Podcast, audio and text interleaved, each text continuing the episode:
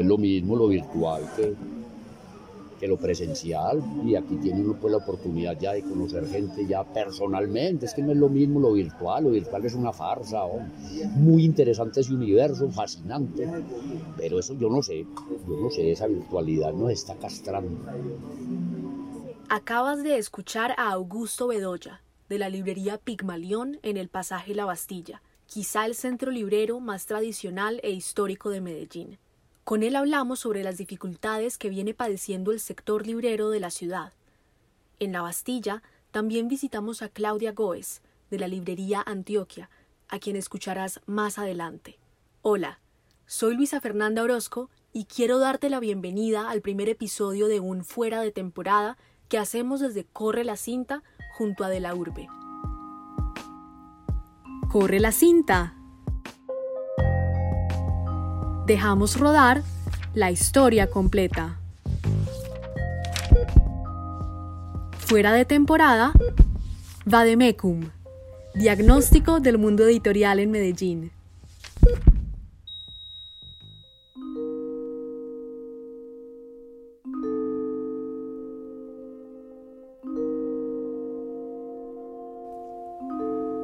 ¿Qué es un vademecum? Es una palabra que suena extraña, ¿no? ¿Alguna vez la habías escuchado en tu vida? Te contaremos su significado. Se trata de un conjunto de nociones esenciales sobre algún tema particular. Durante los tres episodios de este fuera de temporada, aprenderás algunos conceptos básicos sobre ocho librerías editoriales independientes de Medellín, que te servirán como punto de partida para comprender el estado de este sector. En esta ocasión, Queremos llevarte en un recorrido por seis librerías editoriales de la ciudad para descubrir cómo han sobrevivido al 2020, cómo se han transformado sus espacios con la pandemia y sobre todo, qué le espera en el futuro a este sector. El pasaje de la Bastilla en realidad se llama el Centro Comercial del Libro y la Cultura. Los inicios del lugar donde está ubicada la librería de Augusto datan desde los años 80 cuando algunos libreros tenían sus escaparates en plena calle Bolívar, donde hoy queda Flamingo, frente a la estación Parque Berrío del metro. Unos años más tarde, fueron reubicados en lugares informales en lo que se conocía como la plazuela Uribe Uribe. Luego, en 1990, Juan Gómez Martínez, quien era el alcalde de ese momento, reubicó a los libreros hacia el recién abierto Centro Comercial del Libro y la Cultura más conocido como la Bastilla. Luego de muchas trabas burocráticas, Augusto logró tener su local formal en el 2010. ¿Y por qué se llama así? Porque en 1920 la Bastilla era un café donde se hacían tertulias literarias de las que incluso concurrían reconocidos escritores de la época en Colombia.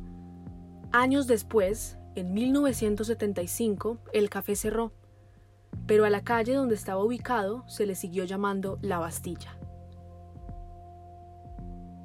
Antes del aislamiento obligatorio que se impuso en marzo del 2020 por la pandemia, eran 75 librerías las que convivían en este espacio antes del primer cierre total, pero solo 65 reabrieron el 3 de septiembre. Por esta razón, en Corre la Cinta nos preguntamos, en este panorama tan complejo, ¿cómo pinta el futuro de la Bastilla y los libreros tradicionales?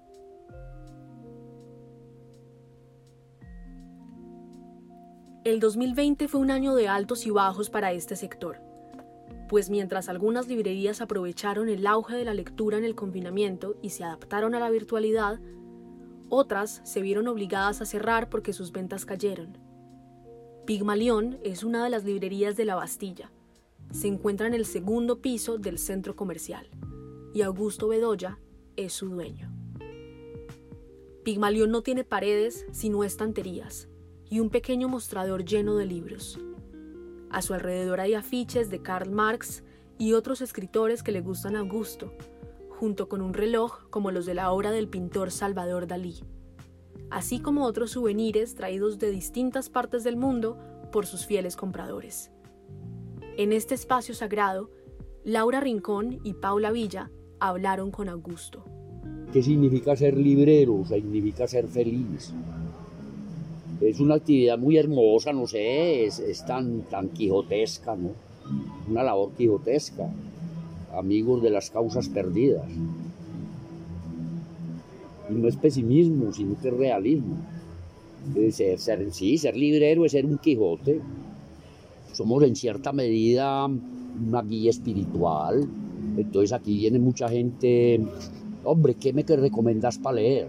¿Y hace cuánto tiempo está acá? Cuéntenos primero la historia de cómo llegó. Bueno, en este puesto, en este puesto llevo relativamente poco, llevo 12 años. Y comparado pues con lo que lleva el centro, muy poco. Pero en los libros llevo toda la vida y aquí pues antes de, adquirir el puesto trabajaba aquí pero muy informalmente pues sin puesto. Y, y la actividad libresca ha sido, ha sido muy ligada a mi vida, a mi actividad comercial, mis inquietudes intelectuales. Yo sí me dado de todo el libro. Listo, ya como para entrar un poco en la cuestión de, de, la pandemia, ¿nos puede contar cómo fue la experiencia de ese día que les dijeron que tenían que cerrar todo? Eso fue un veintipico de marzo. Que, pues, ¿Cómo fue su experiencia? ¿Usted llegó acá? ¿Le avisaron? Cuéntenos un poco. No, yo, a ver, yo me adelanté a los acontecimientos. Yo me autoconfiné el 14 de marzo, un sábado porque ya veía pues que eso avanzaba vertiginosamente y entonces ya me dio miedo y, justo a los ocho días fue que decretaron la cuarentena obligatoria, pero de, modo que a mí no me cogió de sorpresa. Pero eh, recibiendo impresiones de los compañeros, claro, fue un golpe muy sorpresivo y, y muy frustrante, porque eso dio al traste con tantos planes de vida, ¿no? tantos proyectos estábamos empezando el año, tantos proyectos, en fin, yo al traste con tantos proyectos y, tantos objetivos que nos, sí, nos, sorprendió y nos, nos limitó mucho. Eh, es lo mismo, aunque yo trabajé desde la casa. ¿Cómo, cómo fue ese, eh, digamos, meterse a ese mundo digital para empezar a vender? Primero les voy a aclarar una cosa. Ustedes están hablando con un cavernario muy bravo porque yo no sé nada de eso. No por incapacidad, sino porque definitivamente una decisión muy personal. Renuncié, no, renuncié no, nunca, nunca me acogí a la tecnología. Tengo una chatarra de teléfono, escasamente sé contestar. Pero entonces me asoré de un muchacho muy conocedor, entonces abrimos esa cuenta y llegué a tener 7 mil seguidores. Entonces tuve una unas diferencias con él y la cortamos. Pero ahora pienso con un hijo reabrir una cuenta de esas y empezar otra vez a, a trabajar de esta manera. Y aquí presencial, pues, lógicamente.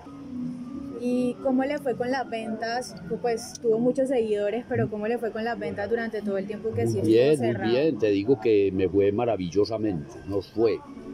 Nos fue maravillosamente a la gente, pues el lector, el lector, lector, eso pues ese hábito nunca lo va a perder. Pero lo lindo pues, lo, lo, simpático, lo singular es que tanto, tantas personas que descubrieron esa, esa afición por la lectura hay mucha gente que se predispone, no, es que a mí me da sueño, es que yo nunca he leído, es que me da pereza. Y se ponen a leer y descubren que no es tan aburrido leer. Ese es uno de los, de los casos mágicos de esta pandemia. Otra cosa muy simpática es que muchos, muchas personas que nunca descubrieron su vena literaria, su cuento, su amor por la lectura, lo descubrieron en esta cuarentena. Aquí me resultó un cliente que nunca en su vida había abierto un libro y le dio por leer y se volvió un voraz lector. Eso ya me llevó a Dostoyevsky, ya me llevó a Cervantes, ya me llevó a, a Shakespeare y no lleva seis meses leyendo, pero está feliz en ese nuevo universo. Esa es una de las anécdotas pues dignas de resaltar, porque no es lo mismo lo virtual que, que lo presencial y aquí tiene uno pues la oportunidad ya de conocer gente ya personalmente, es que no es lo mismo lo virtual, lo virtual es una farsa, muy interesante ese universo, fascinante, pero eso yo no sé, yo no sé, esa virtualidad nos está castrando. De todas maneras eso afecta porque se pierde el contacto con ellos, el contacto personal, ¿no? Aunque el contacto eh, virtual estuvo presente y, vía telefónica, en fin, que no deja uno de comunicarse con la gente, pero de todas maneras nunca va a ser lo mismo. Lo presencial, lo físico, siempre será más importante. Bueno, ¿y cómo fue el momento de la reapertura? ¿Cómo fue ese momento? ¿En qué día volvió? ¿Qué les dijeron? ¿Les comunicaron por mensaje? ¿O cómo supieron que ya podían volver? ¿Cómo se sintió cuando volvió a ver sus libros y abrir la...? Ah, bueno, la primera vez que salí después de esa, de, encerrona, pues, no sé, salió uno raro y iba viendo los amigos, los compañeros y y ve uno la expresión de alegría cuando lo ven a uno y viceversa, uno también se alegra de verlos. Eso era como, como en esas películas apocalípticas, como cuando se empiezan a encontrar los sobrevivientes y toda esa cosa, muy, sí, muy un poco escabroso, apocalíptico, sin dejarnos llevar, pues, de, sin, sin ponerle mucho drama a la cosa, pero tiene su cuento. Entonces ya recibimos con mucho beneplácito la reapertura, ya con esas medidas, ya acoplándonos pues a tanto protocolo y toda esa vaina. Eso se va tomando con normalidad, uno se va acostumbrando a todo, somos animales de costumbre.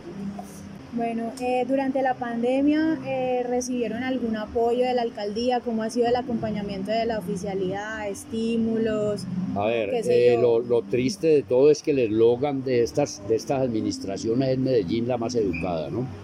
Y se les dio en esta pandemia por, por perseguirnos, porque aquí hay un desorden muy grande, porque hay carencia de gestión por parte del Estado o del municipio. Entonces, esas pequeñas ruedecillas que llamaba Weber la burocracia, esas pequeñas ruedecillas pueden destruir un mundo, son una plaga. Entonces están emperrados en sacarnos de aquí, porque detrás de este, de este local está la Panamericana, están los chinos, y aquí enseguida. Es decir, y entonces esta gente no, no, no, puede conciliar el sueño, les dio por molestarnos en la pandemia. Mira ese piso, ese piso no es digno de un patio de Bellavista y Medellín la más educada y nos quieren sacar de aquí. Entonces hemos tenido muchos impases con toda esa administración municipal porque hay, hay mucho desorden, como te digo, mira todos los puestos cerrados que hay. Pero usted, ¿por qué no abre? Ah, es que no se vende. Entonces, entréguelo, pero entonces no, no abre, no lo cede. Mira, se imaginan todos estos puestos abiertos, cómo sería de lindo esto, de dinámico y todo eso. Pero esa carencia, esa falta de gestión, esa desidia oficial, ahí estamos en esa lucha, en, ese, en esa puja con el municipio. Bueno, y en caso de que pues fuera inevitable como que se cerrara ese lugar y eso, ¿tú qué crees que perdería la ciudad de Medellín al perder la Bastilla? Pues yo creo que el público lector va a perder mucho porque mira que, que, que, si comparamos precios, cuando, cuando vos compras aquí un libro en 50 mil pesos es porque está en más de 100 en otras partes. Eh, entonces yo creo que el público lector, lector quedaría muy afectado y eso me lo han expresado muchos clientes, porque es que esta es la vida del, lector Boras, pues el lector integral. ¿Y cree que de pronto se va a ver, pues además de los problemas con la oficialidad, cree que de pronto también va a afectar un poco como esta, eh, este auge del libro virtual, esta, la llegada de Amazon y como esas plataformas? ¿Cree que eso lo afecta a usted directamente? En al, libro, al libro le han decretado tres veces la muerte cuando apareció la radio. Salieron las casandras del desastre a decir que ya con ese invento quién iba a leer. Y no pasó nada. Luego surge la televisión. Un segundo de decreto de muerte para el libro. No, ya con esa ese invento, ¿quién se va a sentar a leer? No pasó nada. Y vino la virtualidad y un tercer decreto de muerte para el libro. Y ahí está vivo. Lo que sí se aporrió mucho fueron las enciclopedias. Ya una enciclopedia no vale nada. Literalmente una enciclopedia de hermosas que valían una cantidad de dinero impresionante y ya perdieron todo su valor. Pero el libro sigue incólume, ileso y vigente.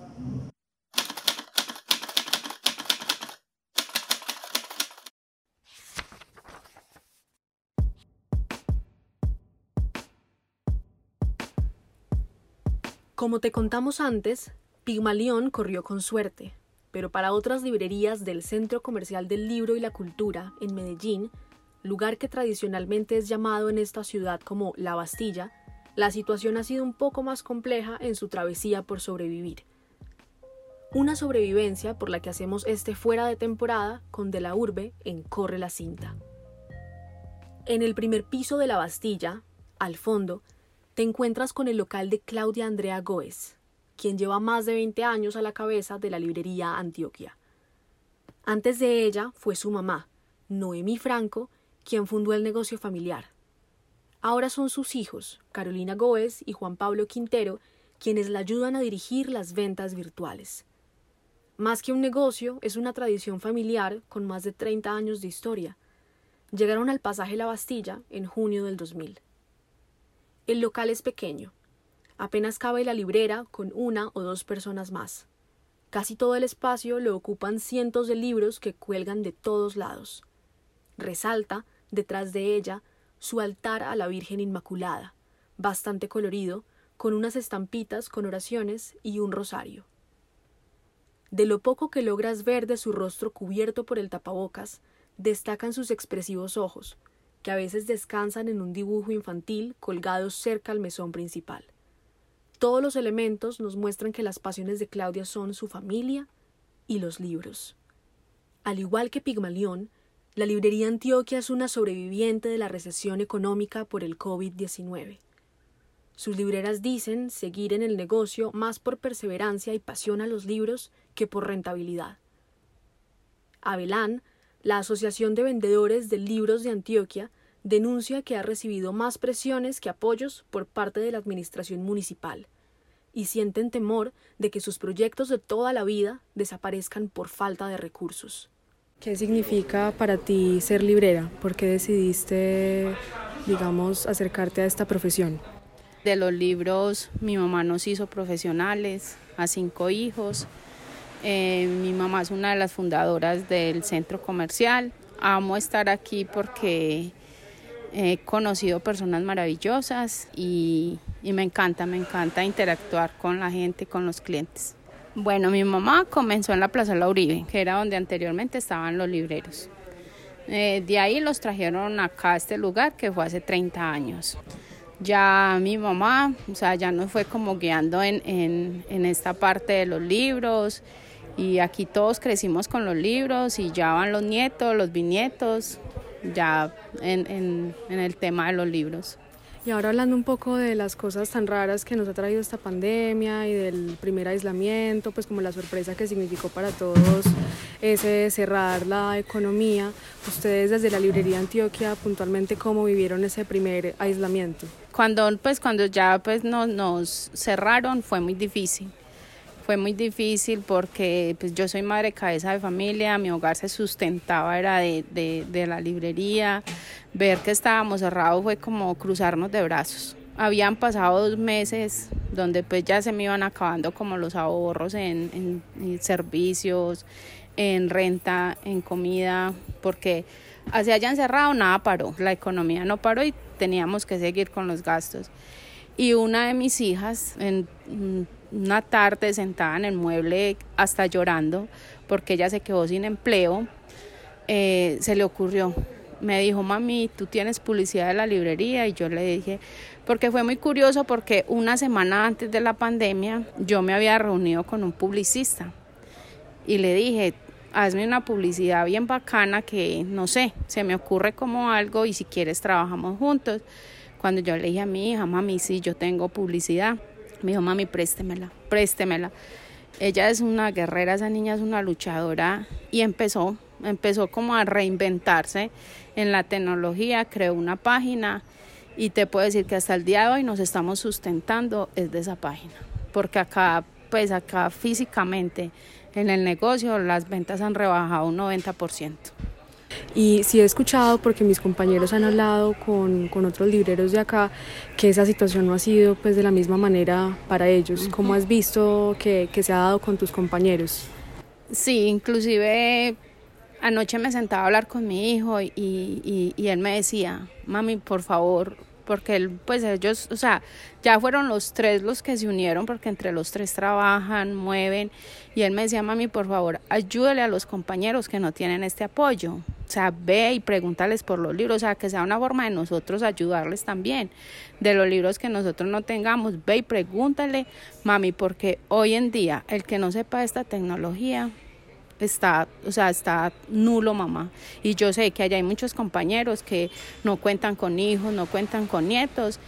Y lamentablemente lo que estamos viviendo hoy lo manejan en los jóvenes. Y también nos genera mucha curiosidad cómo le ha ido económicamente al Centro Comercial del Libro y la Cultura en general. Nosotras hablábamos con el gerente que se con me, el presidente. con el presidente. Con don Gilberto. Y él nos decía que no se han cerrado de manera definitiva ninguna librería, pero que hay, hay algunas que no han podido abrir del todo. ¿Cómo, ¿Cómo va esa situación en el centro comercial con esta reactivación ahora que las cosas están más, digamos, abiertas, que se está dando una parcial apertura de, de los locales y de lo comercial en Medellín en general? Mira, ha sido una situación difícil. Y es cierto, o sea, hay varios compañeros que, o sea, desde la pandemia ni siquiera los hemos vuelto a ver, porque es literal, o sea, a nosotros nos abrieron en septiembre y, y nosotros, o sea, veníamos acá y no vendíamos nada. O sea, apenas, apenas, apenas está como reactivando un poquito, porque lo digo también en, en, en lo personal. Yo tenía semanas que no, ven, no vendía, sea, me tenía que ir a pie porque yo no vendía un peso. Y lo que mis hijos hacían por, por las páginas era para sustentar el hogar. Y acá, o sea, como esto hace parte de la alcaldía, o sea, nosotros teníamos que abrir o abrir. Porque, o sea, luchamos mucho para que hubiera una apertura. Entonces la hicimos para que no se abriera. Entonces era, es difícil y ha sido muy difícil. Y esa es otra cosa muy interesante porque si bien esto acá es de la alcaldía, el presidente también nos mencionó que al principio de la pandemia sí hubo como uno, unas ayudas parciales, unos kits que se entregaron en asocio con Colanta, cosas así, pero quisiéramos saber cómo está esa situación hoy en día. ¿Ha habido apoyo por parte de la oficialidad o algunos incentivos económicos, algo así? No, o sea, de parte de la alcaldía, pues nosotros no hemos recibido ese apoyo. Inclusive hubo, eh, creo, o sea, don Gilberto es el que está muy empapado, pero creo que fue idea de un periodista, que fue el que se le ocurre hacer un backing.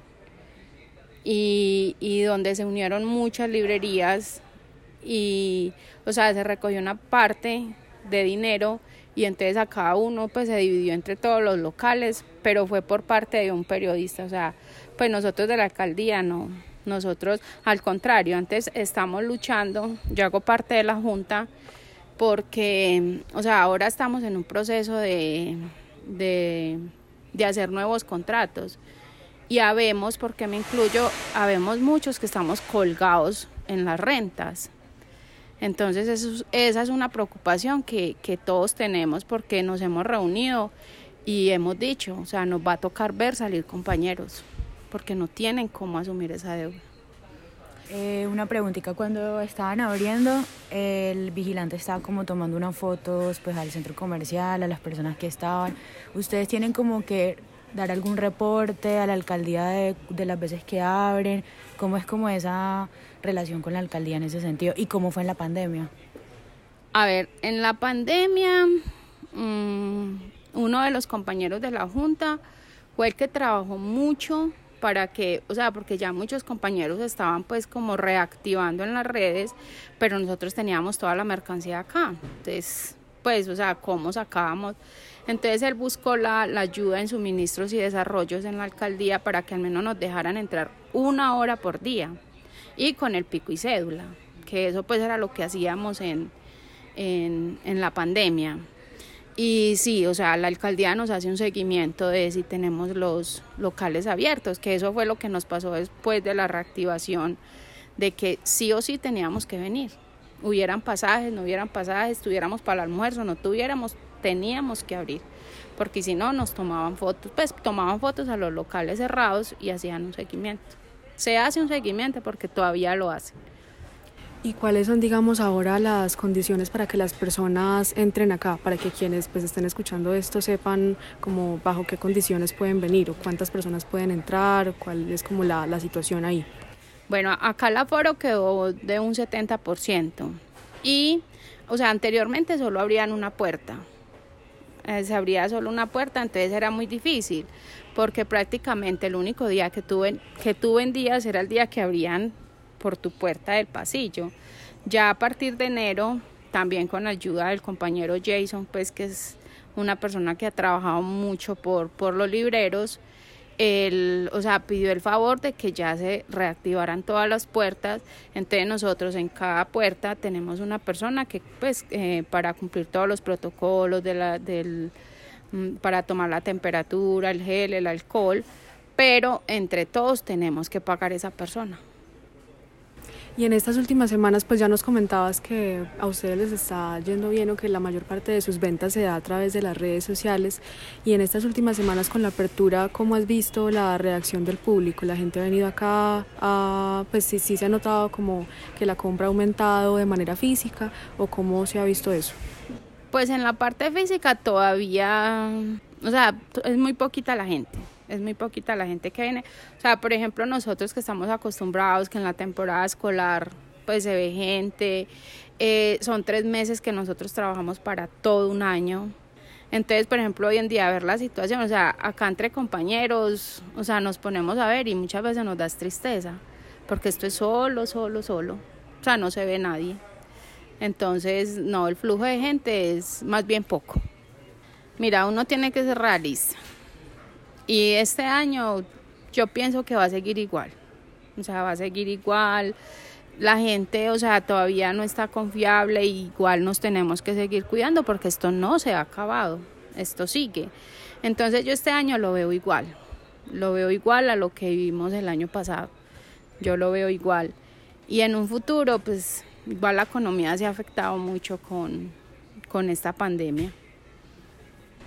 E igual también hablar un poco de la importancia de continuar con, con, los libros físicos, ¿no? Porque igual un libro virtual pocas veces reemplazará a un libro físico, a la experiencia de venir acá a la Bastilla, entonces para que hagas, digamos, una invitación y, vuelvas a mencionar la, la, importancia y lo bello también de, de esta profesión.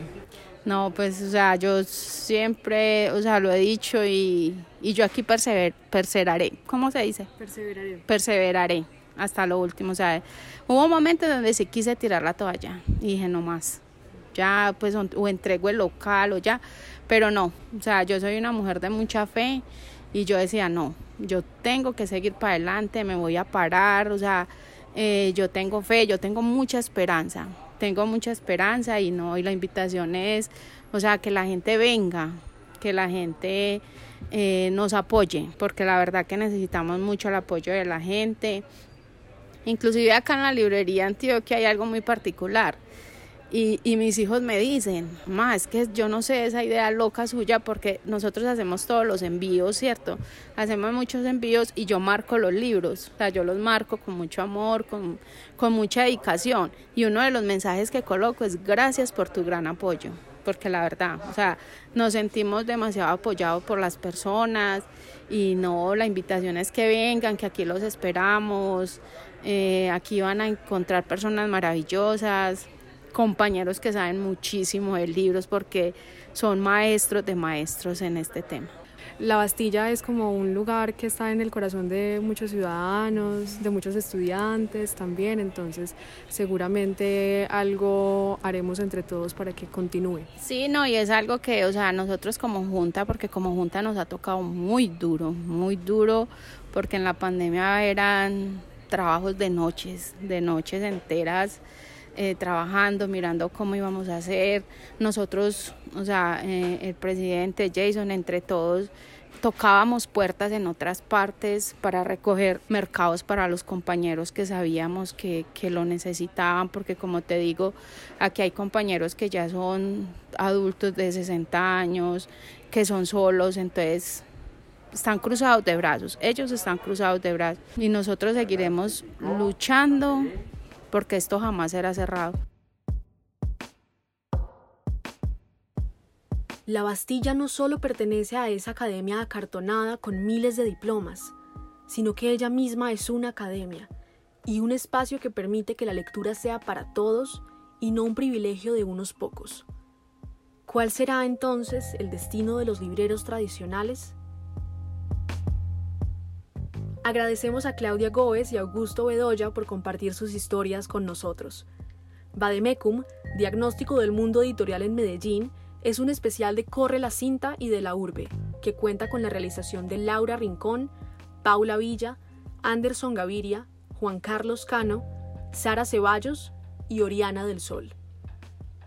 Corre la cinta somos Luisa Fernanda Orozco, Daniela Henao y David Londoño. Nuestros editores generales son Alejandro González Ochoa y Sara Mesa.